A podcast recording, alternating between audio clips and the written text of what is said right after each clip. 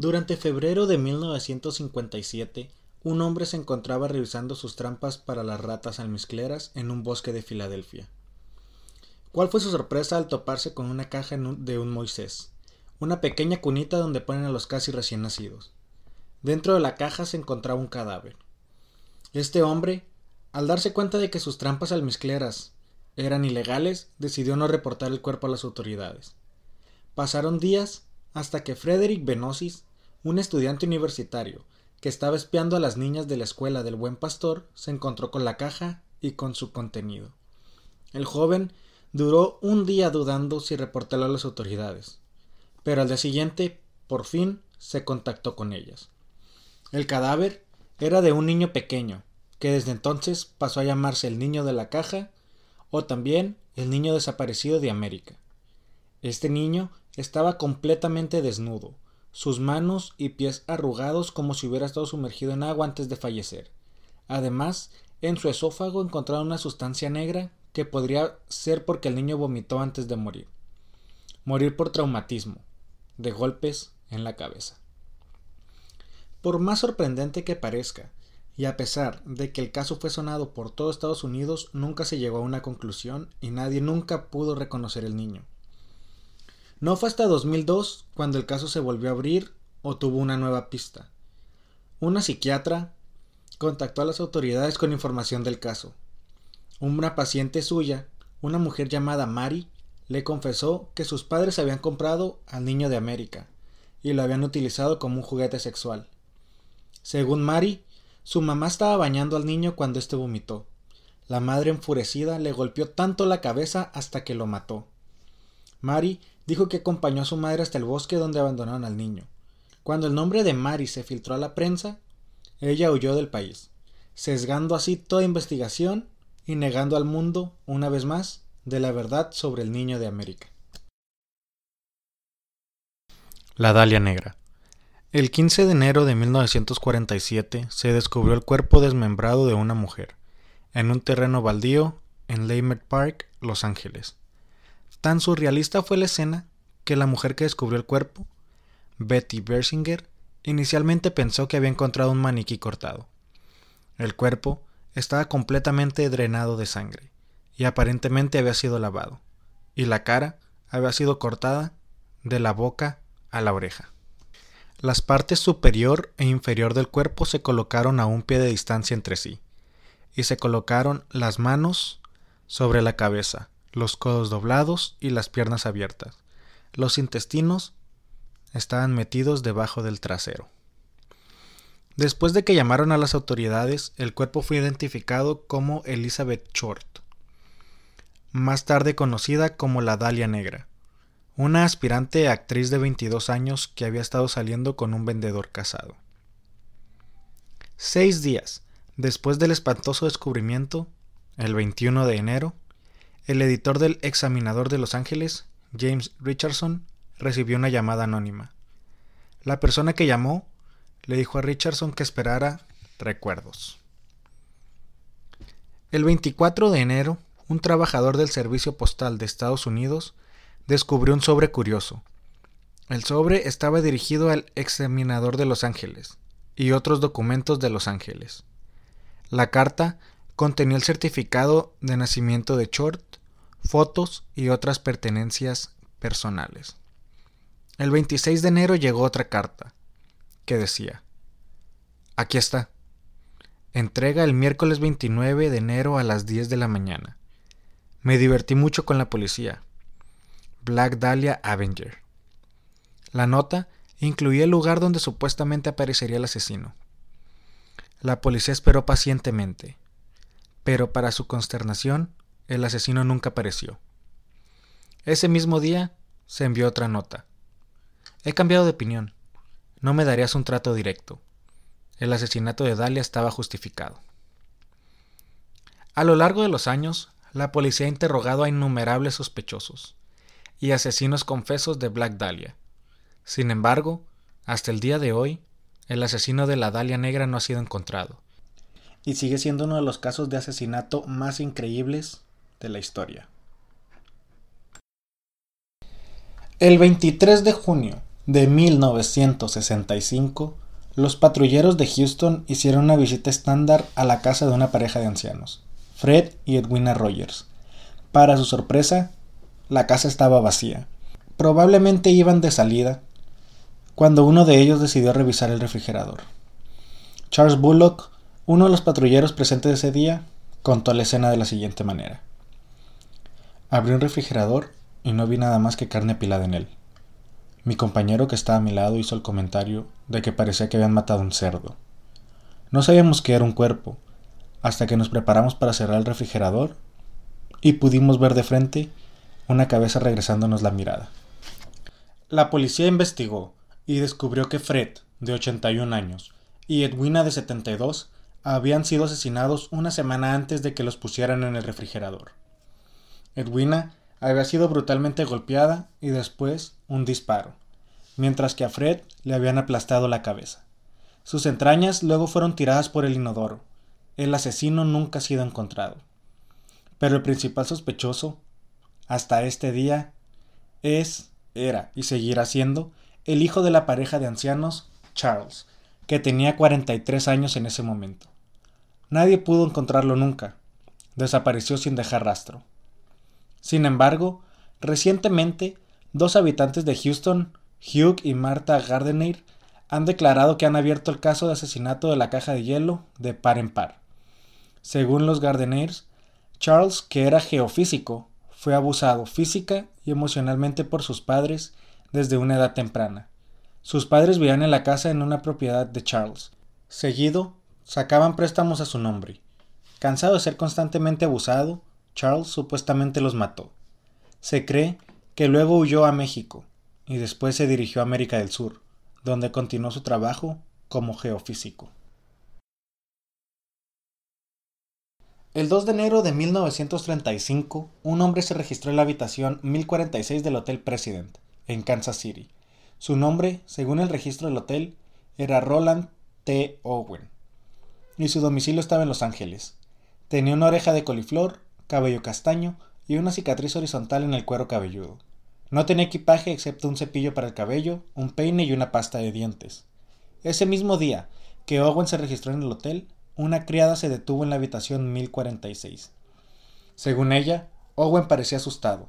Las persianas estaban bien cerradas y la única fuente de luz de la habitación provenía de una pequeña lámpara.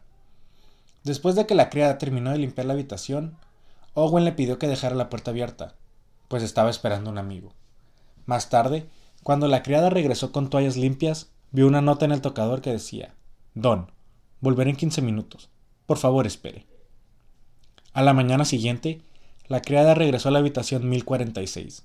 Estaba cerrada desde fuera, por lo que supuso que Owen había salido. Sin embargo, para su sorpresa, Owen estaba en la habitación, lo que significaba que alguien más se había detenido anteriormente y encerrado a Owen. Al igual que la noche anterior, Owen estaba sentado en la oscuridad. Entonces sonó el teléfono. Owen respondió y dijo, No, Don, no quiero comer, no tengo hambre, acabo de desayunar. Ese mismo día, un automovilista llamado Robert Lane recogió a un hombre cerca del Hotel President. El hombre aparentemente le dijo a Lane que iba a matar a alguien mañana. Más tarde, Lane identificó al extraño que había recogido como Owen.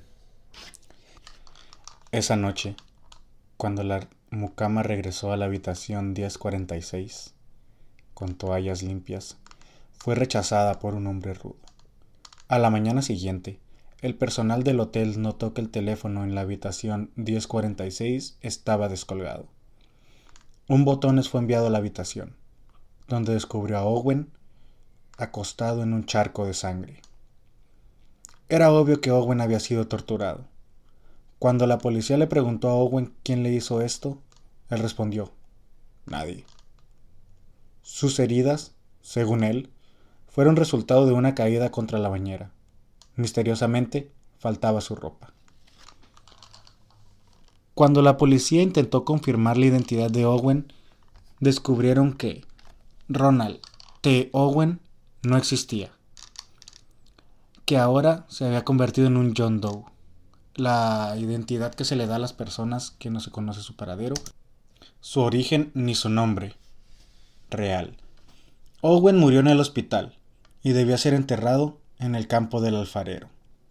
Sin embargo, llegó una llamada anónima pidiendo que se aplazara el entierro hasta que se transfirieran los fondos para un funeral apropiado.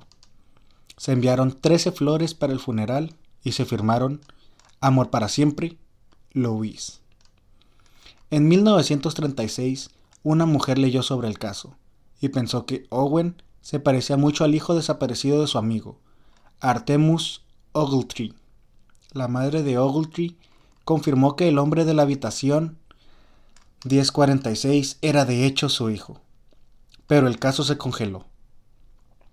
La policía nunca encontró al misterioso Don y nunca pudieron rastrear la misteriosa mujer llamada Louise que financió el funeral y envió las flores.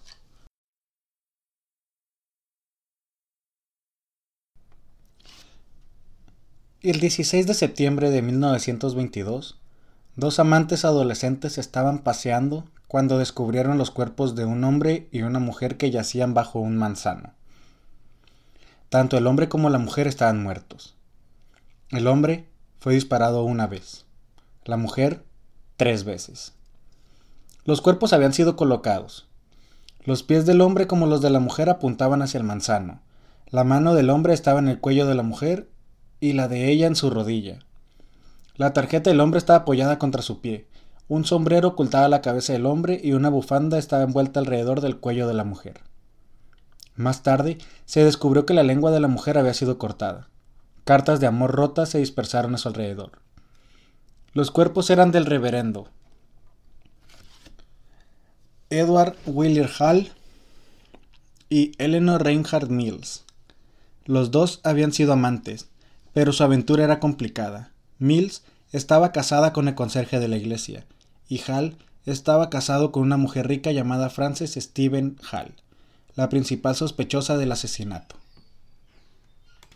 La escena del crimen se contaminó por los cazadores de recuerdos, y por lo tanto la policía no tenía nada sólido que seguir hasta que Jane Gibson, mejor conocida como la mujer cerdo, se presentó. Ella era una granjera que vivía cerca de la escena del crimen. Según Jane, el 14 de septiembre vio a cuatro personas, dos hombres y dos mujeres en su maizal. Gibson escuchó a una mujer gritar, Explica estas letras. Disparos y luego una mujer gritando, Henry. El caso fue desestimado y nadie fue acusado. Pero luego Cuatro años después, una criada que había servido previamente en los salones confesó que el reverendo quería anular su matrimonio y fugarse con Mills. La mujer cerdo fue llamada nuevamente para testificar, pero su testimonio se consideró inexacto. No ayudó que la madre de Jane, que estaba sentada en la primera fila, murmurara, mentirosa, mentirosa, mentirosa, durante todo el testimonio, arruinando aún más la credibilidad de Jane la señora Hall y sus hermanos, Henry y William, fueron absueltos de todos los cargos.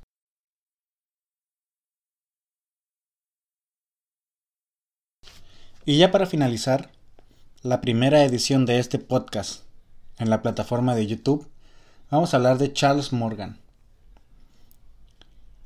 El prominente agente de custodia de Tucson, Charles Chuck Morgan, Salió de su casa como siempre el 22 de marzo de 1977. Pero no regresó durante tres días. Cuando regresó, no podía hablar, porque, como le explicó a su desconcertada esposa, su garganta estaba pintada con una droga alucinógena que podría matarlo o volverlo loco.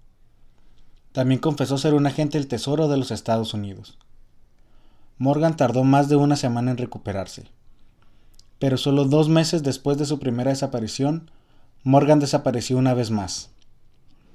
Nueve días después, su esposa recibió una misteriosa llamada de una mujer anónima que dijo, Chuck está bien, Eclesiásticos 12, del 1 al 8. Dos días después, el cuerpo de Morgan fue descubierto en el desierto. Le habían disparado en la nuca. ¿El arma homicida? Su propia arma. Según el departamento del sheriff, la muerte de Morgan fue suicidio. Pero si realmente fue un suicidio, ¿por qué Morgan, ese día, llevaba un chaleco antibalas? ¿Y por qué llevaba un cuchillo y su funda en el cinturón? Para complicar aún más las cosas, se encontraron algunos objetos extraños en el automóvil de Morgan, estacionado cerca de la escena del crimen.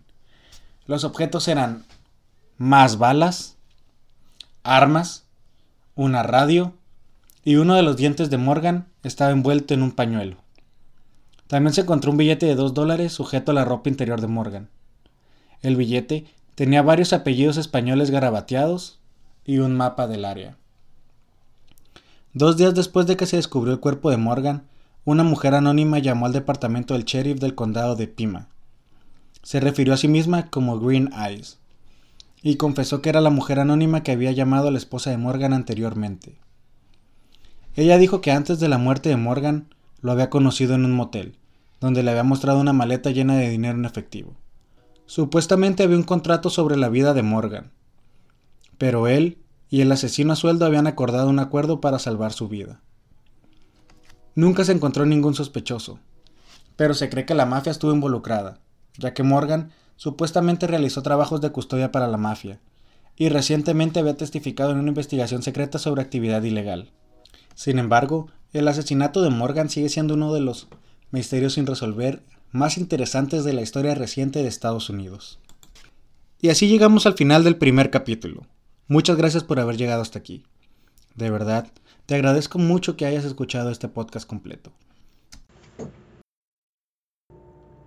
Nos mudamos a YouTube. Mismo nombre, misma persona, diferente plataforma. Espero nos puedas acompañar en esta nueva aventura.